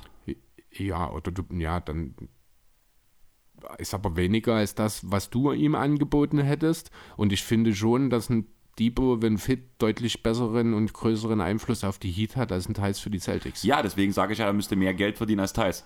Und deswegen bin ich ja, bei Ja, dem Betrag. Weißt du, was ich meine? Ja, ich weiß, was du meinst. Man könnte jetzt natürlich auch noch ein Dutzend andere äh, Seiten ranziehen oder Verträge ranziehen, bei denen man dann sagen kann, Williams. der und der. Ne? Das ist, ich finde diese Vergleiche immer schwierig, weil die Situationen, in denen die Verträge unterschrieben wurden, halt grundunterschiedlich äh, unterschiedlich sind. Ähm, ich habe jedenfalls, so, lass uns mal noch über die anderen äh, Free Agents reden, denn es gibt noch ein, zwei mehr. Nämlich nicht ganz uninteressant auch wichtige Spieler von der Bank. Äh, Ju- nee, Haslam nicht, sondern Dwayne Dedman und äh, ist es Caleb oder Caleb Martin oder was der andere? Das müsste Caleb Das war sein. Caleb, Cody ich glaube. Glaube bei, Ach, Cody, der ist noch in Charlotte, ich glaube, ne? Genau. Ja, also Caleb Martin und Dwayne Dedman, die beide auch klar eine Rolle abgesteckt haben. Martin war ein doch überraschend guter Verteidiger von der Bank, muss ich sagen. Dedman hat die Minuten in der BAM als Center auch relativ gut gemacht. Äh, wen, wem würdest du mehr Brio zugeben jetzt hier? ähm, bei den beiden auf jeden Fall ähm, Martin. Okay. Einfach weil er der jüngere Spieler ist, weil er noch Upside nach oben hat. Und du mit ähm, J7 noch einen jungen Spieler auf der Bank hast, der halt auch in eine gewisse Rolle reindrücken kann, der auch schon gezeigt hat, dass er, dass er eigentlich mehr Minuten verdient. Zumal Deadman eigentlich ja auch schon halb aus der Liga raus war. Ich glaube, auch in keinem anderen Team hätte er so guten Impact gebracht wie bei den Heat. Möglich. Und solange Deadman fürs Minimum bleibt, wird man dann sagen, ja, ist okay. Aber ich glaube, viel mehr wird man ihm mehr. nicht bezahlen. Ja, genau. Bei Caleb Martin, das könnte halt tatsächlich jemand sein, der so in die Richtung Textplayer Mid-Level so ein bisschen mehr als das Minimum auch bekommt. Aber ich glaube auch, Heat Culture, dass es durchaus Chancen gibt, dass man ihn hält. Was machst du aus Moles? Der hat nun seit dem viel besprochenen Konfrontation mit Nikola Jokic im November kein einziges Spiel mehr gemacht. Hätte den Heat durchaus auch mit, seinem, mit seiner Toughness, mit seiner Physis und seinem durchaus gegebenen Wurf in, der, in den Playoffs helfen können. Neuen Minimum-Deal wird es sicherlich auch geben, oder? Ja, denke schon. Die Frage ist halt, wo. Und das wären Also halt ich, ich die, rede schon von den Heat. Ja, na, die Heat werden es halt einschätzen. Ich finde, du kannst gerade keinen richtigen Take machen, vor allem ob er bei den Heat unterschreibt. Einfach aus dem Grund, die Heat wissen genau, was mit seinem Körper ist. Mhm. Ist wirklich was beschädigt, weil angeblich ging es ja auch gegen Rücken und so. Also wo halt ja auch wichtige Nerven lang gehen. Ja. Am Ende haben sie auch ihn bewusst draußen gelassen, weil halt noch nicht alles wieder in Ordnung ist. Und dann ist halt die Frage, wenn sie genau wissen, dass gewisse Sachen sind nicht in Ordnung, werden sie ihn auch nicht verlängern. Weil Wirklich? er, du hast zwar Heat Culture gerade gesagt, Thema Martin, aber zum Beispiel ein Morris passt dort halt einfach nicht rein. Klar, er hat die Mentalität dafür, aber Heat Culture ist ja auch so ein bisschen, die sich dafür, äh, die sich stark machen, über Jahre zum Beispiel auch immer wieder verdient machen, Thema Haslam, immer wieder ein Minimum-Deal zu bekommen. Das ist nun mal sein erstes Jahr dort. Von daher, da ist auch Pat Riley einer, der dann halt schon, wenn er halt merkt, dass derjenige Spieler ihm nichts mehr bringt und auch vorher nicht so viel gebracht hat, dass man ihm danach halt auch vor die Tür setzt. Ja, möglich. Ist halt schwierig. Er hat halt wirklich mehr als das halbe Jahr, fast die ganze Saison nicht gespielt. Ich denke, wie gesagt, dass er mit seinen Fähigkeiten durchaus den Heat weiterhelfen könnte. Wie das Ganze im Lockerroom aussieht, könnte dann entscheidend sein. Da kann ich wirklich nicht einschätzen. Er ist ja schon ein bisschen so, ich will ihn nicht als Unruhestifter bezeichnen, aber er ist jetzt nicht der, über den nie geredet wird, sagen wir es mal so. Ähm, ja, das macht natürlich in der Konsequenz für die Heat äh, relativ wenig Handlungsspielraum. Deswegen habe ich mal überlegt, ob man vielleicht irgendwie einen Trade aushandeln könnte. Und hier kommt nämlich der Name Tyler Hero wieder ins Spiel. Deswegen will ich ihm, so wie wir es vorhin besprochen haben, keine Verlängerung geben, denn dann kann man ihn und Duncan Robinson vielleicht verschiffen.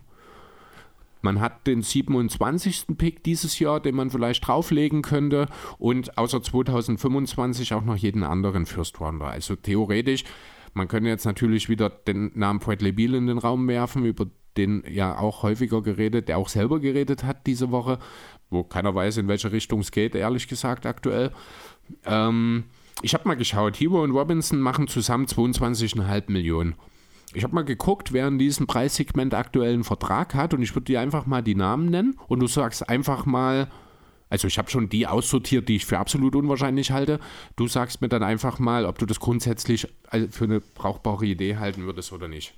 Äh, Julius Randle, 23,7 Millionen. Eher nicht. Einfach aus dem Grund, weil Randall mir eine Saison gezeigt hat, dass er shooten kann und du brauchst einen Butler und Adebayo auf jeden Fall elitäre Shooter und wenn ja. du danach auch noch Hero abgibst, keine Chance. Okay. Und Robinson. Also auch wenn er dieses Jahr nicht gut geworfen hat. Ja, nee, sind wir uns einig. Also Randall ist halt ähm, der Name, der als erstes in diesem, also der erste Name, der in diesem Preissegment war, sehe ich aber auch nicht. Viel interessanter finde ich da beispielsweise John Collins und seine 23,5 Millionen muss man sich natürlich die Frage stellen, das lassen wir jetzt mal außen vor, ob die Hawks Hero und Robinson brauchen. Ähm, mir geht es jetzt wirklich mal einfach nur von dem Fit des Spielers in Miami, wenn man die beiden abgibt. Ja, das würde schon eher funktionieren, alleine weil ich mir gut vorstellen kann, Adebayo und Collins zusammen auf dem Feld zu stellen, wäre schon ziemlich fett. Mhm. Einfach weil halt Collins auch das Spacing bringt, aber wie gesagt, ich finde, man kann, also auch wenn du sagst, man soll es jetzt bloß auf, den, auf die eine Seite beziehen, ich kann es nicht bloß auf die eine Seite beziehen und ganz ehrlich, Hero und Duncan Robinson in Atlanta, nee. Defense, hallo? Richtig. Ja. Äh, Malcolm Procton, 22,6 Millionen. Über den wird ja auch aktuell intensiv geredet, wohl in, Mi äh, in Miami, sage ich, in Indiana. Bis jetzt der interessanteste Fit für beide Seiten. Aber halt ein weiterer Guard, den die Heat eigentlich nicht unbedingt brauchen.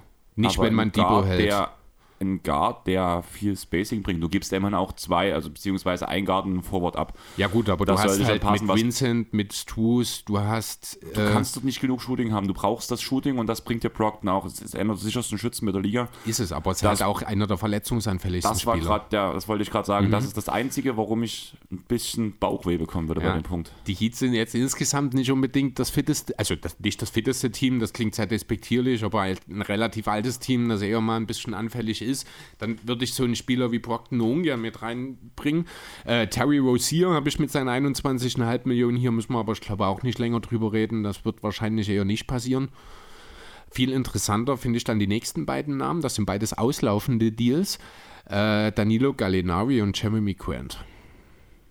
21,4 und 20,9 Millionen. Also Gallo sehe ich gar nicht. Muss okay. ich sagen. Einfach, weil da wären wir wieder bei dem Punkt Atlanta. Du gibst wieder zwei mhm. defensiv schwache Guards dorthin. Und auch Gallo, ja klar, der ist alt, aber da kannst du das, da kannst du das Brockton-Thema wieder aufmachen, verletzungsanfällig. Dazu halt noch gläserner wahrscheinlich als Brockton und auch nicht mehr so flott auf den Beinen mittlerweile, das muss man ja auch Und auch die Position sagen. ist ja auch relativ gut, gut gespickt halt. Ja gut, ich kann mir das schon gut vorstellen, grundsätzlich, dass Gallo äh, Frontcourt ganz gut ergänzen kann als Power Forward, als Stretch Big zwischen Butler und Bam. Dazu halt dann äh, im Idealfall Oladipo und Lowy. Das ist schon ein Team, das kann durchaus für Gefahr sorgen. Ja, schon, aber Gallo ist halt nicht mehr, also auch es diese ist Atlanta, nicht mehr der Gallo wie vor die, fünf Jahren. Genau, und auch die Atlanta-Saison war alles andere als prickelnd für ihn. Jo, ganz anders sieht es bei Jeremy Grant aus, oder? Weil der Interess passt überall rein. Grant passt überall rein, vor allem haben wir schon gesehen, dass er eine kleine Rolle einnehmen kann. Mhm. Die Frage ist, ob er es mittlerweile will. Außerdem ist in Detroit ja sowieso die Rede, dass man halt so gut miteinander zusammenarbeitet und dass ja alles toll ist und dass man ja also man hat ja wirklich aktive Trade-Angebote, wo auch darüber gesprochen wurde, ja. abgelehnt, obwohl man bei den Deals gesagt hätte, eigentlich wäre Detroit der klare Sieger am Deal gewesen. Man hat, gesagt, hat sich trotzdem für Crane entschieden. Einer war ja so ein bisschen der Local Player auch in Detroit geworden ist, muss man sagen. Finde ich aber trotzdem nicht clever von Detroit. Denn er weder passt von nicht Detroit, in diese Rebuild-Szene. Weder von Detroit noch von Grant ist das die richtige Sache. Ja. Also Also, wir haben ja schon, als er in Detroit unterschrieben hat, drüber geredet, der hätte ja in Denver dasselbe Geld bekommen, aber er wollte eine größere Rolle. Ähm, die Rolle hat er jetzt ausgefüllt ein paar Jahre. Er hat ja auch gezeigt, dass er es kann. Aber er müsste ja schon eigentlich auch für sich selber gesehen haben, und vielleicht ist das der Grund, warum er in Detroit so zufrieden ist, dass er bei einem besseren Team eben nicht die erste Geige spielt und ihm das vielleicht wichtiger ist, ja, bei einem schlechteren Team voranzugehen, spielerisch, leistungstechnisch, als ja, ich sag mal, ein Puzzlestück bei einem sehr guten Team zu sein. Die Frage ist aber, ist er nächste Saison wirklich noch der beste Spieler? Es kann natürlich dann auch anders aussehen, wenn ein Kate, wenn ein Sadik Bay entsprechend ihre Entwicklung weiterführen, dann ist da alles möglich, dass er vielleicht auch selber merkt, dass dann im Laufe des, vielleicht sehen wir zur Deadline dann auch ein Trade. Genau. Äh, Trade. Also ich sehe es halt zum Beispiel, also ich glaube nicht, dass Sadik Bay schon nächste Saison schon besser sein wird als ein Jeremy Grant. Allerdings hat vor allem Kate gezeigt, dass er es schon sein kann. Und Auf jeden Fall. Ne, also ist ja nicht umsonst ein Number One Pick. So vor ein, allem einer der meistgehyptesten Number One Picks der letzten Jahre. Ja, so einen Namen will ich nur kurz nennen, denn das ist auch wieder so eine Theorie, die funktioniert halt einfach nur, weil es Geld einigermaßen passt. Das ist Buddy Hield.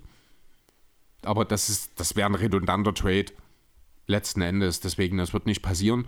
Sehr interessant finde ich auch, geht in ein bisschen in eine ähnliche Richtung auch wie äh, ja, wie Grant oder auch mit Abstrichen Collins ist ein auslaufender Deal, Bojan Bogdanovic aus Utah. Könnte dort auch sehr gut, hat sich defensiv deutlich besser gemacht, als er äh, im öffentlichen Ruf war. Gut, diese Saison diese war wieder Saison, schwierig, aber genau. das war alles in Utah, deswegen weiß ich nicht, wie viel das wert ist. Er ist halt nicht mehr der Jüngste mit, inzwischen. Ne? Und verletzungsanfällig. Hat dafür aber einen auslaufenden Deal. Ähm, bringt Spacing mit auf der 4, kann zumindest, solange er nicht zu sehr in Bewegung gebracht wird, defensiv sein Mann stehen. Erfahrener Mann würde, glaube ich, auch in die Heat Culture ganz gut reinpassen. Fände ich nochmal nicht ganz uninteressant. Was würdest du, auch wenn es geldmäßig nicht ganz stimmt, von dem Miles Turner bei den Heat sehen? Äh, ich glaube, Miles Turner hatte ich auch auf dem Zettel, habe ich aber aus Irrelevanz rausgenommen, weil ich es nicht glaube. Ich ähm, habe mir auch aufgeschrieben zu Turner, da wird ja jetzt auch wieder in Trade-Gesprächen gehandelt. Da gibt es wohl ganz klare Voraussetzungen, die nicht erfüllt werden dürfen, damit er getradet wird. Denn Miami, äh, Miami, Indiana will mit ihm vorzeitig verlängern. Und wenn er das nicht macht, dann ist es durchaus möglich, dass er doch noch abgegeben wird. Ich finde schon, dieser Kontext halt, klar, wir haben dort irgendwo wieder diese Sabonis-Turner-Thematik, weil ja doch ein ähnliches Skillset von Bam kommt. Aber ich finde das passend. Das finde ich passender, weil du hast zwei elitäre Verteidiger. ne? Also das wäre schon krass, weil ja. alleine schon, weil ja auch ein Bam perfekt die Rolle zum Beispiel von dem Grant Williams in Boston spielen könnte. Während ein Miles Turner einen Korb verteidigt direkt. Ja. Ja, genau. Also das sind so ein bisschen, das sind so Ideen noch gewesen in Sachen der Heat. Grundsätzlich wäre ich bin ich doch, wäre ich doch sehr überrascht, wenn sich der Kern der Heat großartig verändert. Diesen Deal um Hero mit halt dann ungeliebten Verträgen und da ist natürlich Robinson ganz vorne dabei, auch wenn er der Pick dazu muss. Das halte ich für sehr wahrscheinlich oder für durchaus realistisch zumindest, dass der Pat Riley zumindest den Markt sondiert. Wenn man da einen Spieler bekommen kann, vielleicht kann man ja dann auch irgendwie äh, wirklich seine Finger bei einem Namen wie Bradley Beal oder auch Zach Levine, auch wenn es bei Levine wohl zuletzt wieder mehr Richtung Bulls tendierte, äh, also mehr Richtung bleiben. Angeblich laut Bleacher Report ist er bestätigt, dass er bei den Bulls bleiben möchte. Also ich habe gestern gelesen, dass er zumindest stark dahin tendiert. Ja. Ich habe ja da nie wirklich Zweifel gehabt, das habe ich auch deutlich gesagt gehabt. Ähm, aber vielleicht kann ja Wiley dort in irgendeiner Form seine Finger noch mit ins Spiel bringen. Aber ja, was anderes groß wird es nicht geben. Eine große Free Agent Signing wird es auch nicht geben. Wahrscheinlich taucht wieder irgendein undrafted Player auf einmal im Januar auf als große Geschichte bei den Heat, so wie es letztes Jahr Max Struz und Gabe Vincent waren, so wie es jedes Jahr irgendeinen gibt. Aber ansonsten wird, werden die Heat wahrscheinlich relativ ähnlich aussehen wie dieses Jahr. Genau. Dann lass uns mal zu den Deals gehen, die jetzt schon passiert sind, während mhm. die Celtics halt gegen die Warriors die Feindes gespielt haben. Ist zum einen ein kleiner Deal über die Bühne gegangen, der die OKC Thunder haben sich einen First Round Swap Pick geholt, sag ich mal. Also nicht geswappt, sondern halt einfach auf die Jahre verschoben. Also mhm. Also ich habe gerade das Gefühl, dass halt einfach die OKC Thunder jahrelang das Team sein möchte, was die meisten Picks hat. Ich glaube, es geht auch ein bisschen darum, ähm, dass man vielleicht auch ein bisschen zu viele Picks im aktuellen Draft hat. Ne, also um es kurz zusammenzubrechen, also Denver kriegt den, nee, nicht den 33., sondern den 30. Pick in diesem Jahr. Dazu die Second Rounder von 23 und 24. Da weiß ich gar nicht, ob es die von den Sander oder von anderen Teams sind. Ähm, Im Gegenzug dazu geht Michael Queen nach Oklahoma City und mit ihm zusammen ein geschützter 27er First Rounder. Ich habe die Protection nicht auf dem Schirm. Ähm, mir sind so ein, zwei Gedanken, als ich das gelesen habe, und in den Sinn gekommen. Punkt 1 ist, dann waren jetzt zwei späte First Rounder. Das riecht stark danach, als würde da noch ein Folgetrade kommen. Zumal man jetzt auch durchaus nochmal den großen, auf den großen Positionen nachbessern sollte. Äh, und zum anderen verstehe ich nicht so richtig, was OKC hier macht. Warum? Also zum einen denke ich halt, wie du schon sagst, kann ich mir gut vorstellen, zumal der Jahrgang der Draftees dieses Jahr sowieso nicht so hoch angesehen ist, dass mhm. man gesagt hat, man hat zu viele Picks, deswegen nach hinten verschieben. Außerdem in fünf Jahren weiß keiner, wo Denver steht. Da kann auch die Prime von dem Nikola Jokic zum Beispiel dabei sein und, ähm, die, äh, und die Denver Nuggets sind halt die Schießbudenfigur der Liga. Man hat dann gute Picks. Gut, die Frage ist, wie gesagt, der ist geschützt. Man weiß jetzt, ich weiß jetzt nie, wie er geschützt ist, ob man dann am Ende wirklich noch was äh, von dem Pick hätte, dann wirklich was hat. Das müssen wir sehen. Ich glaube, äh, bei Michael Queen geht es einfach darum, man hat noch mal, man wird ja mit sehr, sehr hoher Wahrscheinlichkeit auch noch mal einen Big draften. Gehe ich von aus, an zweiter Stelle. Und vielleicht soll dort auch so ein kleines bisschen Veteranship mit rein. Andererseits, vielleicht kann er sich ein bisschen ins äh, ins Schaufenster spielen und man kann zur Trade Deadline nochmal einen First Rounder für ihn bekommen. Wer weiß, kann ja durchaus auch sein. Also ein gewisser Gamble ist hier dabei. Am Ende verliert OKC dabei nicht wirklich was, aber sie entwickeln sich auch nicht weiter. Das ist, ja, ich will es nicht 0815 nennen, aber irgendwie wirkt es so auf mich. Ja, es hat jetzt keine große Bedeutung aktuell. Genau während ein anderer Deal doch Bedeutung hat. Möchtest du uns, uns den kurz vorstellen? Ja, da kann es ja eigentlich nur um Christian Wood gehen. Der spielt nämlich ab sofort, also ab der nächsten Saison in Dallas. Und zwar im Gegenwert hat Houston bekommen Boban Marjanovic, Trey Burke, Marquis Quiz und Sterling Brown kombiniert mit dem 26. Pick in diesem Draft. Ähm, ja, ist ein Stil, oder? Auf den ersten Blick erstmal. Auf den ersten Blick auf jeden Fall. Was mich extrem stört, du greifst nicht das Problem der Mavs an, das ist Big Defense. Das bringt dir Wood einfach nicht. Mhm. Der nächste Punkt ist, Wood ist auch so ein Spieler, wie man schon bei Quentin der will der Man sein. Oh, das glaube ich nicht. Na, da, das, also Wood hat einen gewissen Headcase, definitiv. Das haben wir auch in Houston noch gesehen, wo er ja sein ich glaube, einen Corona-Test verpasst hatte, in der Folge von der Bank kam und offensichtlich keinen Bock darauf hatte. Ich glaube aber nicht, dass Christian Wood sich als derjenige sieht, der die äh, ja, Zukunft einer Franchise von selbst auf links drehen kann. Er ist ein solider Spieler, er ist ein guter Spieler, er muss seine Rolle finden, aber ich glaube nicht, dass er sich als der Man sieht. Also, also verstehe ich auch nicht so ganz, wo du das hernimmst. Um also wo er nach Houston gegangen war, war, war ja die Aussage, dass er der, also da hatten wir auch die Diskussion ja, drüber geführt. Da war er ja auch noch so. Ich meine, was war das für ein Team in Houston?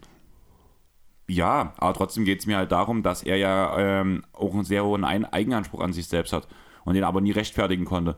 Und jetzt ist halt die Frage, er kommt jetzt nach Dallas und ohne despektierlich über dieses Team zu reden, er ist der zweitbeste Spieler mit dem in dem Kader? Oder siehst du jemanden vorn?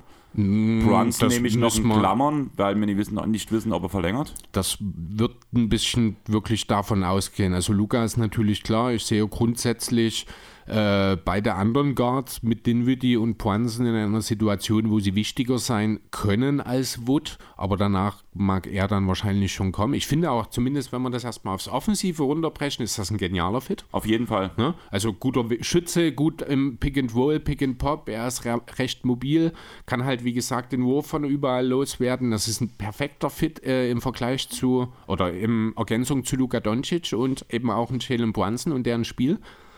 Auf der anderen Seite hast du natürlich recht, Wood hat defensiv noch nicht besonders viel gebracht. Ich sehe dort noch ein kleines bisschen mehr Hoffnung als du.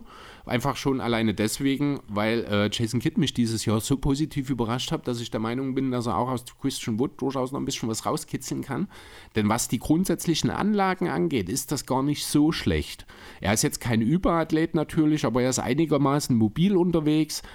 Ähm, er hat eine Länge, er ist ein guter Rebounder. Also es ist jetzt nicht so, dass die Mavs dort völlig an ihren Needs vorbeigegangen sind. Er hat in seiner Karriere sieben Rebounds im Schnitt, in den zwei Jahren in Houston fast zehn geholt. Ähm, da wird er definitiv sofort helfen, auch mehr als alle abgegebenen Spieler zusammen über ihre ganze Karriere helfen könnten. muss man ja auch dazu sagen, Dallas hat effektiv eigentlich von ihrer Playoff-Rotation nichts abgegeben, sondern nur den Pick, den man in der Rolle oder in der Situation, in der Dallas ist, den man auch einfach nicht braucht. Die große Frage bei ihm ist halt bei dem Defensiven, ich kann mir, wie gesagt, vorstellen, dass er, äh, ich habe es mir, jetzt muss ich selber ein bisschen schmunzeln, wenn ich mir das äh, durchlese, ist halbwegs mobil, physisch kann ich mir ihn als John Collins für Arme vorstellen. John Collins ist jetzt auch kein überragender Verteidiger, aber in einer guten Rolle als Help Defender kann das schon funktionieren. Da ist die Frage, bringt Christian Wood genug defensiven IQ dafür mit? Das kann ich aktuell noch nicht beantworten, weil das auch einfach in Houston nie wirklich relevant war.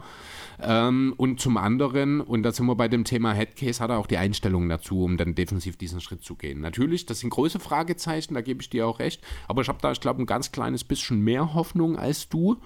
Und alleine die Tatsache, dass man ihn in diesem Deal gekriegt hat, lässt mich eigentlich äh, die Mavs in diesem konkreten Fall über alle Zweifler haben sein. Ähm, stimme ich dir vollkommen zu. Ist auf jeden Fall ein Plus.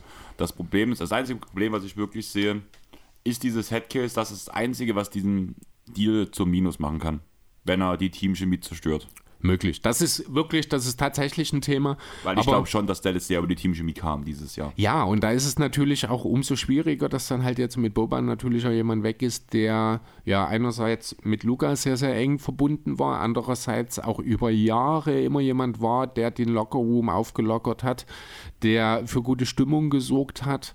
Da bin ich sehr gespannt, wie sich das in Dallas entwickelt. Da wir ja auch schon gesehen haben, dass ein Spencer Dinwiddie mit seinem Führungsanspruch in anderen Teams, ich sage Washington, äh, ja auch schon äh, ja, nicht so gute Erfahrungen gemacht hat. Ne? Und das kann dann natürlich in dieser Kombination, wenn Dinwiddie diese Ansprüche in Dallas auch stellt, und jetzt eben dann das ganze chemietechnisch nicht ganz so günstig sich entwickelt, auch zu Problemen wirklich auch nachhaltiger Art führen. Ganz großer Pluspunkt in dieser ganzen Geschichte ist wirklich, dass Dallas Tim Hardaway Jr. noch hat. Denn so kann man tatsächlich, wenn man merkt, das Christian Wood-Experiment, das funktioniert nicht, hat man noch ein Asset, das man eventuell dann noch irgendwie investieren kann, auch wenn natürlich der Pick jetzt weg ist. Aber ist Tim Hardaway Jr. so ein großes Plus-Asset? Das wird sich zeigen. Teurer Deal. Das Einzige, was gut ist, ist, dass er abwehrkompetabel ist. Er kommt äh, abwärts gestaffelt ist. Und er kommt aus einer schweren Verletzung wieder. Ein Guard, der von Athletik und Shooting lebt? Naja, wir reden ja jetzt nicht davon, dass er noch in, die, äh, in der Offseason getradet werden könnte dann, sondern wie gesagt, das wäre so eine Absicherung für den Fall, dass Wood nicht funktioniert. Dann reden wir ja über die Trade Deadline irgendwo Januar, Februar in die Richtung dann, wo da vielleicht nochmal ein Hardaway-Trade auf uns zukommen könnte. Bis dahin kann es natürlich sein, dass er sich komplett wieder etabliert hat. Er ist, wie du sagst, ein guter Schütze, er ist relativ athletisch. Er ist defensiv ein kleines, kleines, kleines bisschen besser, als er angesehen wird. Ähm, und ich denke schon, dass er bei dem einen oder anderen Team, mir fallen jetzt spontan die Boston Celtics ein, wenn ich ehrlich sein soll, durchaus einen Mehrwert haben könnte. Natürlich muss man dort schauen, dass das finanziell alles passt, aber so ein Spielertyp wie Hardaway könnte ich mir gut als Bankspieler hinter Tatum und Brown eben vom Flügel vorstellen. Ähm, ja, ich frage mich halt, wenn du dann dagegen abgeben musst. Und dann das, reden wir ja. wahrscheinlich schon wieder über Horford, den du mit weggeben musst. Der Einfach aber in der Vertragshöhe, ja. Genau. Der aber im Kontext zu Dallas eigentlich schon doch irgendwie interessant ist. Boston hat, ja, tatsächlich, hast du recht. Äh, Boston hat drei große Trade Exceptions. Ich glaube, ne, die nutzen sie halt nicht, weil wenn du dafür einen Spieler aufforderst, dann kommst du sofort in die Luxury Tax. Aber ich glaube, es gibt drei Trade Exceptions, die in Summe über 40 Millionen wert sind, die die Celtics noch bei sich rumliegen haben. Also die würdest du sogar ohne einen Spieler abzugeben irgendwie ertraden können, so ein Tim Hardaway Jr. Aber da würde halt in Sachen Luxussteuer extrem einziehen. Ja, auf jeden Fall. Also, aber lass uns nochmal über den Fit von Horford in, bei Dallas reden. Ich finde das irgendwie gerade interessant, so ein Gedankenspiel. Hm. Ah, na, ja, schon. Würde der ganzen Sache sicherlich zuträglich sein. Könnte halt auch so ein Spieler sein, der vielleicht auch tatsächlich den Christian Wood nochmal auf eine weitere Stufe bringen kann. Einfach schon alleine, weil das vorn wie hinten ein ziemlich cooler Fit sein könnte. Und vor allem ist ja ähm, würde ich sogar sagen, dass so ein Al Horford das Max-Outcome von einem Christian Wood sein könnte, rein vom Skillset her. Hey, da ist Horford deutlich drüber. Alleine schon, weil Wood kein Playmaking mitbringt. Ich sage ja das maximal als. Ja, aber auch im Maximal, also die bestmögliche Version von Christian Wood wird nicht an die beste Version von Al Horford rankommen. Aber an eine durchschnittliche Version von dem Horford. Vielleicht an die Sixers-Version von Al Horford. Du meinst, wo er so gesagt hat? Ja, wo er halt auch keinen Einfluss aufs Spiel hatte. Das sehe ich eher. Also, ähm, Christian Wood wird wahrscheinlich auch nie, auch nur ansatzweise in einer All-Star-Diskussion vertreten sein, glaube ich. Also, das andererseits, wenn es passiert, dann jetzt in dieser Saison. Also, wer sagt uns nicht, dass äh, Luca und Wood so eine geniale Chemie aufbauen, dass uns Luca pro Spiel sieben Assists auf Wood auflegt und Wood auf einmal 25 und 10 bei effizienten Quoten auflegt. Ne? Es ist jetzt auch nicht auszuschließen. Wood, das haben wir jetzt in der Vergangenheit auch schon ein paar Mal gesagt, braucht Spieler, die ihn die Würfe auflegen. Davon gibt es drei in Dallas mittlerweile, wenn Brunson natürlich bleibt. Und dann kann ich mir schon vorstellen, dass Woods Zahlen tatsächlich auch noch mal ein bisschen besser aussehen als in Houston, wo er halt auch wirklich viel Fokus auf, äh, ja, erfahren hat von den gegnerischen Defenses. Wollen wir noch mal einen kurzen Blick auf die Rockets in diesem Zusammenhang legen? Können wir gerne machen. Wer wird der neue beste Freund von Boban Marjanovic, jetzt wo Tobi weg ist, wo Luca weg ist? Also ein bisschen tut er mir schon leid. Ja, muss ja natürlich Kevin Porter Jr. sein. Die können sich dann die Suppenschüsseln gegenseitig zuwerfen. Mit der Dame auf dem Rad? Was? Ne, die Suppenschüssel und die, die immer auf ihren Kopf wirft. Ach so, die Dame auf dem Rad, ja. Nein, ähm, ich, ich glaube nicht, dass irgendeiner von den Spielern, die jetzt Einrad nach Houston gegangen sind, wenn das jemand kann, dann Boban.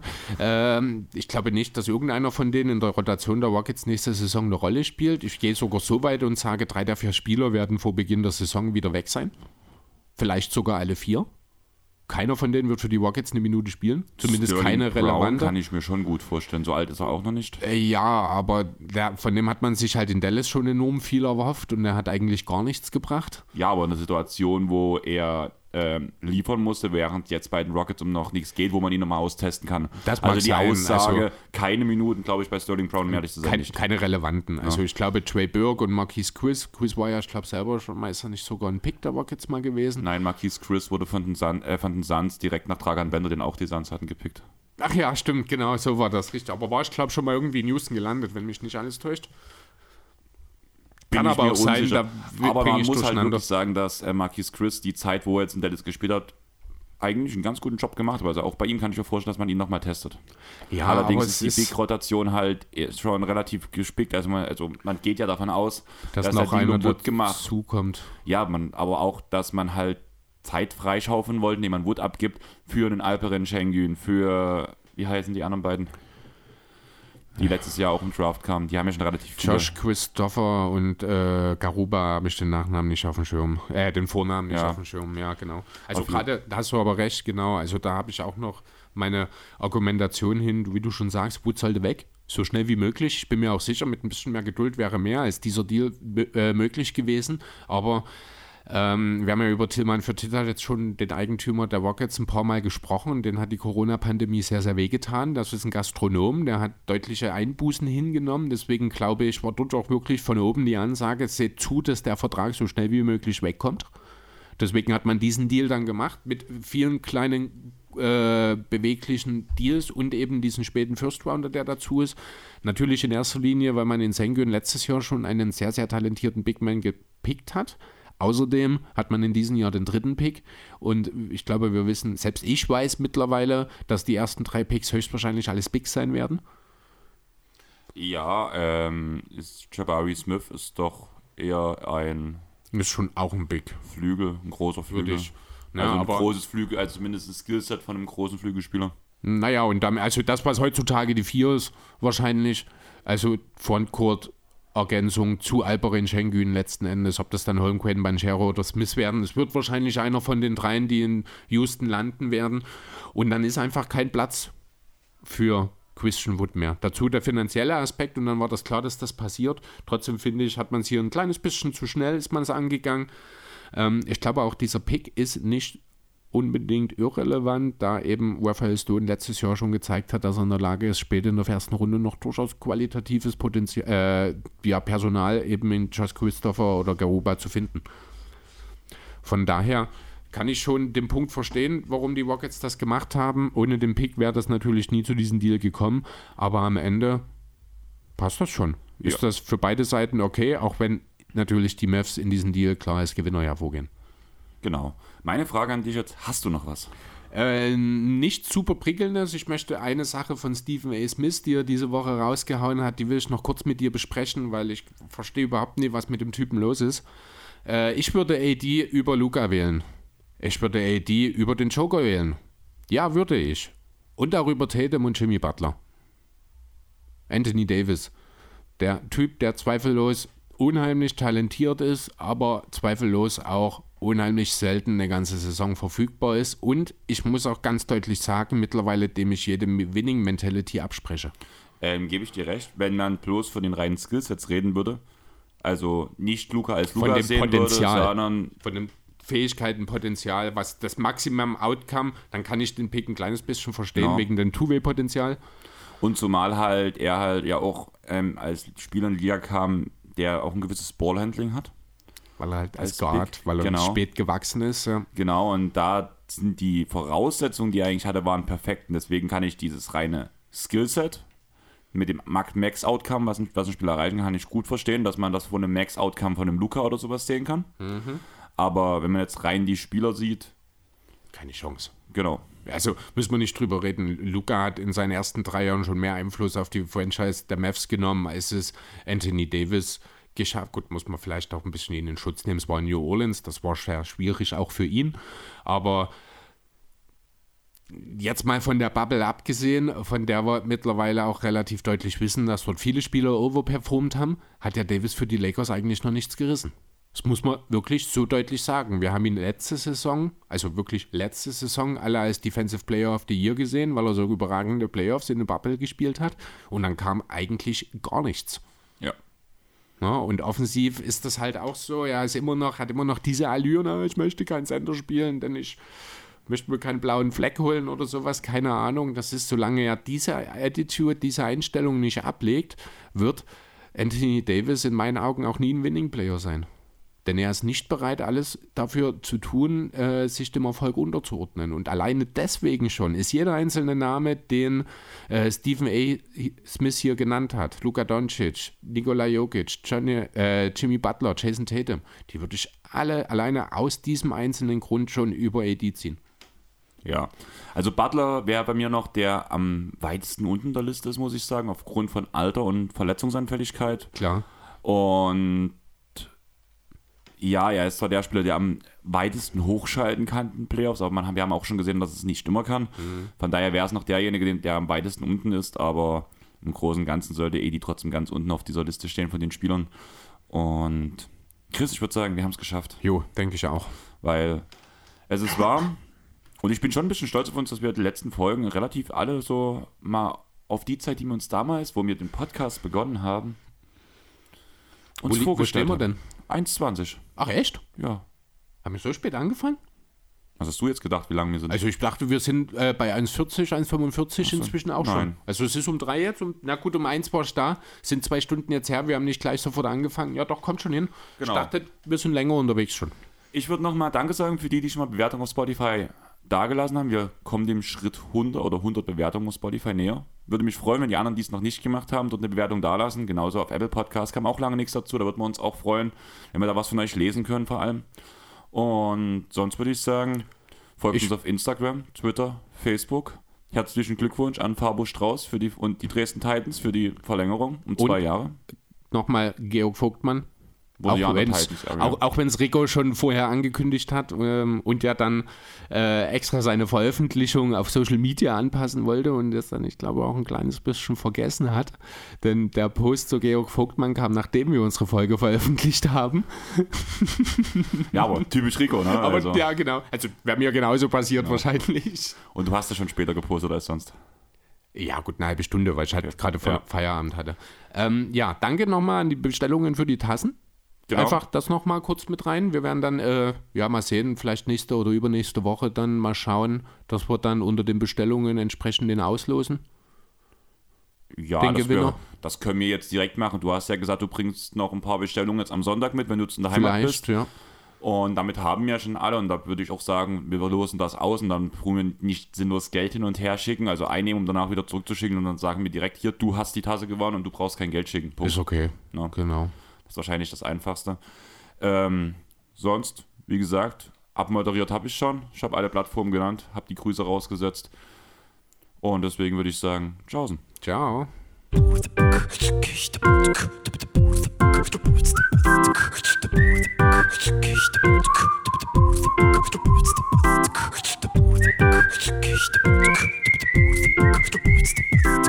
the